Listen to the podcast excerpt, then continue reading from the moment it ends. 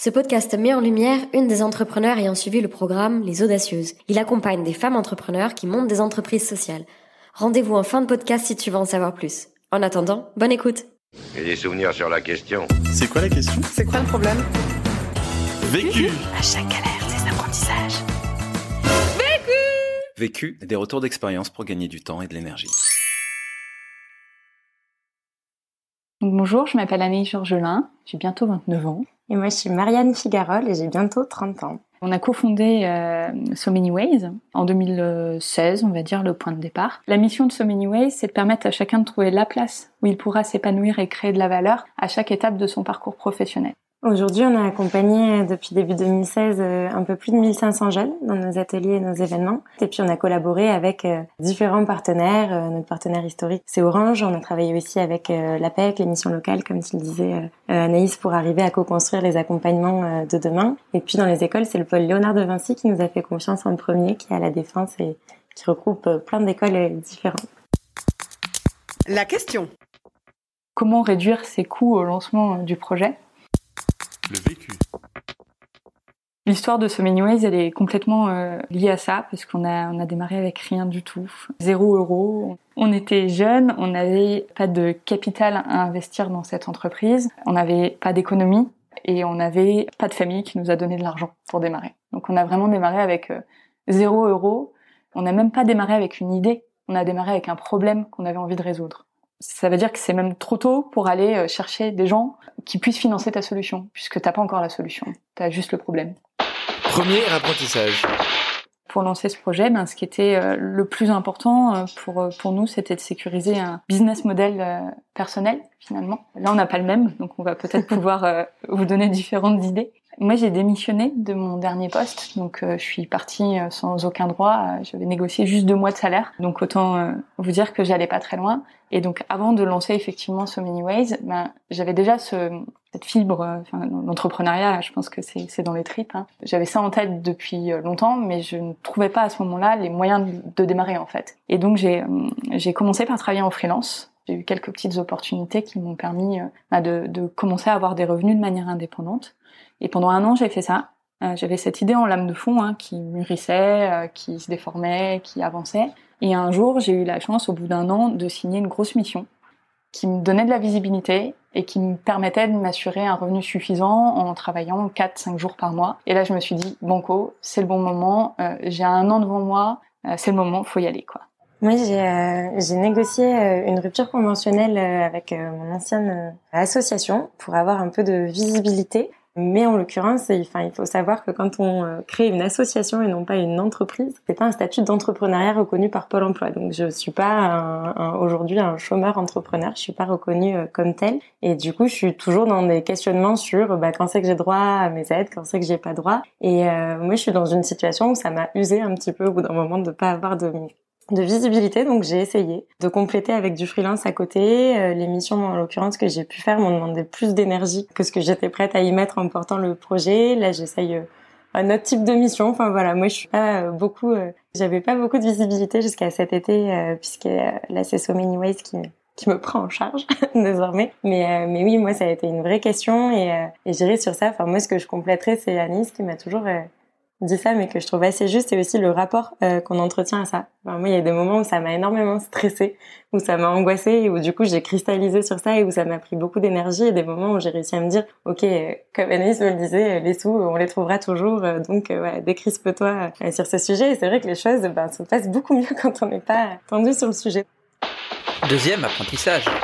La deuxième chose qu'on avait envie de partager sur comment commencer avec rien, c'est d'expérimenter rapidement en fait, de commencer petit, de pas euh, fantasmer un immense euh, projet dispositif euh, avec toute la complexité, toutes les finitions qu'on aimerait y voir, mais plutôt de se dire bah, comment on est ultra pragmatique et comment on, pour être sûr de bien comprendre, d'être bien au bon endroit entre euh, les besoins et les compétences qu'on peut mettre en face, comment on, va directement euh, expérimenter, essayer. Nous, c'est ce qu'on a fait. On a lancé deux choses en même temps. On avait, on avait des, dispositifs et des formations euh, beaucoup plus grandes en tête, mais on s'est dit comment on met la première marche en fait, comment on fait le premier pas. Et pour ça, on a été assez pratico-pratique. On a d'un côté lancé un appel sur les réseaux sociaux qui disait Hey, tu es jeune, tu es en plein questionnement professionnel et tu sens que tu aurais besoin d'accompagnement mais tu sais pas de quoi. Viens nous voir. Euh, Contacte-nous, il fallait remplir un formulaire. Et on a déjà été hyper impressionnés. On a, enfin, en quelques jours, une trentaine, une quarantaine de personnes qui l'ont rempli. Et on a commencé à appeler ces personnes, à passer. On avait cinq questions à leur poser et à essayer de bien comprendre bah, quel était leur point de douleur, quel était leur parcours jusque-là,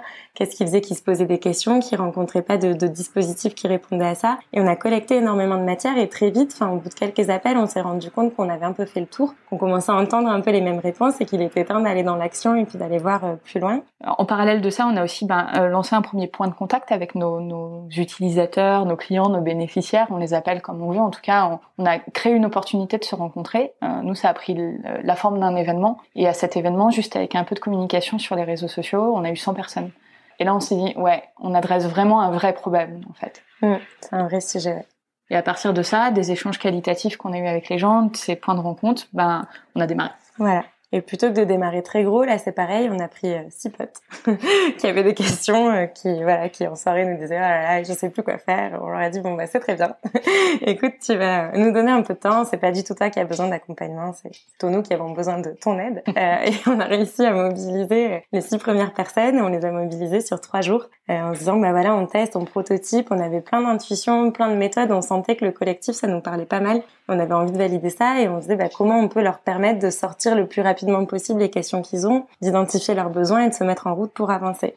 Et, euh, on s'est rendu compte que voilà, c'était les gens étaient assez réceptifs, donc très vite, on a enclenché parmi toutes les personnes qui avaient rempli notre appel euh, à témoignage, on a envoyé un mail et on a constitué un premier groupe de personnes qu'on connaissait pas, qu'on a remobilisé sur trois jours. Et au fur et à mesure, comme ça, on a, voilà, on a tâtonné, on changeait euh, un petit truc dans notre méthode par-ci, un petit truc par-là. On a changé la composition des groupes qui venaient. On a, voilà, on a fait les petits chimistes un peu pendant euh, quelques mois et euh, on a vraiment brandé ça. Enfin, les gens qui venaient s'impliquer dans cette démarche, où on leur expliquait que c'était de la co-construction en fait, qu'ils allaient aussi contribuer à nous driver sur le projet, à nous aider à améliorer nos méthodes, à comprendre ce qui marchait, ce qui marchait pas. Et, c'est, on a créé des relations qu'on a encore avec ces personnes euh, aujourd'hui assez fortes et qui nous a vraiment permis d'avancer hyper vite et dans l'action, dans le concret et de toucher directement du doigt et sans budget puisque c'est notre temps qu'on investissait et comme on le disait tout à l'heure, on avait euh, sécurisé euh, nos revenus autrement. Donc on a, enfin, on a vraiment fait au plus simple pour arriver à créer nos propres méthodes en fait et à comprendre tous les problèmes et, à, mettre le doigt et le curseur au, bon endroit. Finalement, c'est un peu l'inverse d'écrire une très belle offre euh, pour accompagner euh, les jeunes euh, qui ont besoin de rebondir ou de réinventer leur parcours professionnel.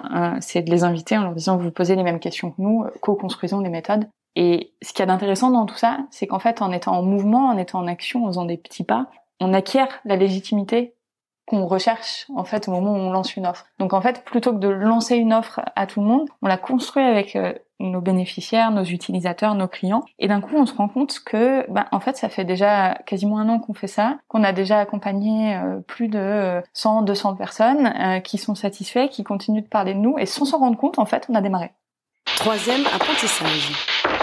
Cette logique, on l'a eu en plus de manière hyper partenariale. À la fois, comme on le disait avec les jeunes, euh, qui sont venus vers nous parce que le deal c'était euh, ok on n'a pas une offre on n'a pas un prix fixe mais justement tu vas pouvoir donner à hauteur de tes moyens de ce que tu penses que ça vaut et ça va nous donner plein d'infos. Mais aussi on va te mobiliser pour que tu nous fasses remonter euh, bah, tes feedbacks que tu nous aides à, à, à, construire ça. Donc on avait une offre partenariale avec eux. Mais aussi et ça c'est une spécificité vraiment de, de notre secteur c'est que c'est un, un, secteur qui fonctionne énormément par réseau et par partenariat. Et on a pu euh, soit en dealant des compétences, euh, soit euh, juste ben, en parlant de notre projet, accéder à des lieux, du matériel, à, à plein de choses gratuitement en fait. Faut pas se laisser bloquer pour moi.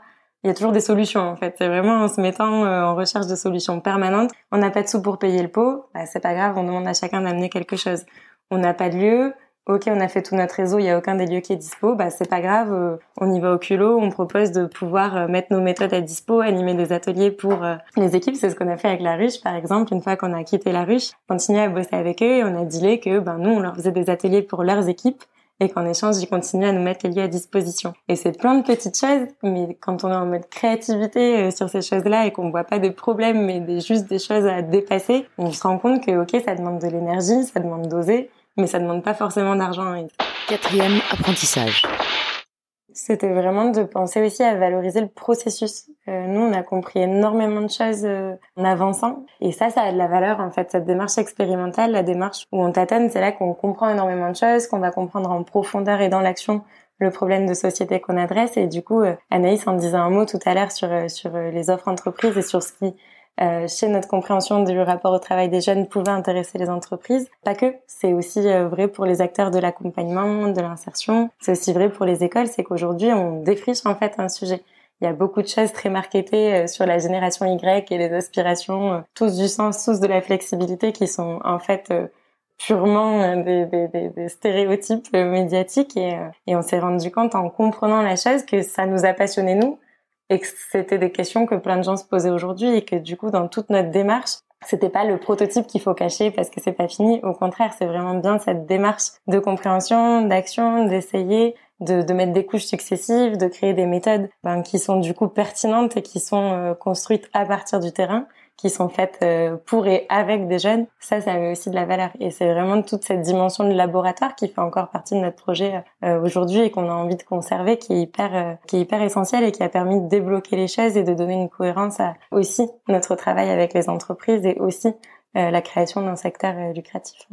Euh, cet été, après euh, un an et demi d'expérimentation, on a produit un livre volant qui euh, partage ben, nos résultats et nos analyses aussi, au-delà de ça, et qui se traduit derrière en une certaine vision de comment doivent s'adapter, peuvent s'adapter les entreprises pour répondre ben, à ces nouvelles attentes, ces nouvelles aspirations des jeunes. Et, et ce contenu, en fait, il, la, valeur, c'est très bon outil commercial. Hein, je vous le conseille, vous qui nous écoutez, d'écrire ce qu'on a dans les tripes aussi. Hein, c'est avant tout une vision, et puis euh, derrière, c'est des résultats de, plusieurs mois de, recherche-action, comme on le disait, d'expérimentation, créer de la connaissance. Et cette connaissance, elle, elle intéresse différents acteurs. Par exemple, euh, on avait rencontré AXA, avec qui on était euh, en discussion.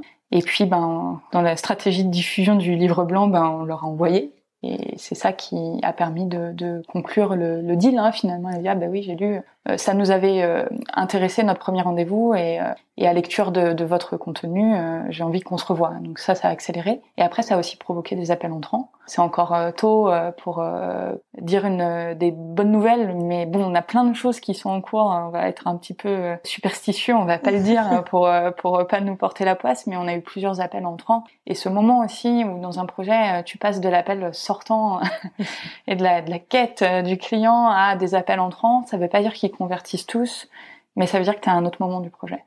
ça veut dire que tu peux commencer à packager tes offres. Conseil pour gagner du temps. Ce qui me fait gagner du temps, c'est de passer beaucoup de temps à m'organiser. Je suis une obsessionnelle de la to-do. Conseil pour gagner de l'énergie. Euh, moi, ce qui me fait gagner de l'énergie, c'est euh, bah, en fait, aller boire des coups euh, avec mes potes. non, euh, sérieusement, enfin, de prendre des, des, temps de break, en fait, de d'arriver à se dire que rien ne, enfin, que dans l'absolu, tout peut toujours attendre, quoi, de, de, de sortir des, des logiques d'urgence permanentes. Enfin, sinon, on y est jusqu'au cou et de vraiment se, voilà, se, bah, se dire c'est ok. L'autre question. Parmi les questions que nous nous posons en ce moment, il y a celle du changement d'échelle. Comment on fait pour, euh, maintenant qu'on a identifié des choses qui fonctionnent, bah, les diffuser le plus largement possible? Vu Vécu Vaincu Pour plus de vécu, clique vécu.org Voilà, ça répond à votre question Vécu. Buy ticket for change. Ce podcast a été réalisé avec les Audacieuses Sais-tu qu'en France, seuls 30% des entreprises nouvellement créées le sont par des femmes, y compris dans l'entrepreneuriat social? Le programme d'accompagnement Les Audacieuses s'est donné l'ambition de faire augmenter ce chiffre en se consacrant à la réussite de projets portés par des femmes. Nous avons souhaité mettre en lumière leur vécu. Pour en savoir plus sur les Audacieuses, clique sur le lien dans la description. Merci à elles pour leur confiance et la qualité de leurs conseils.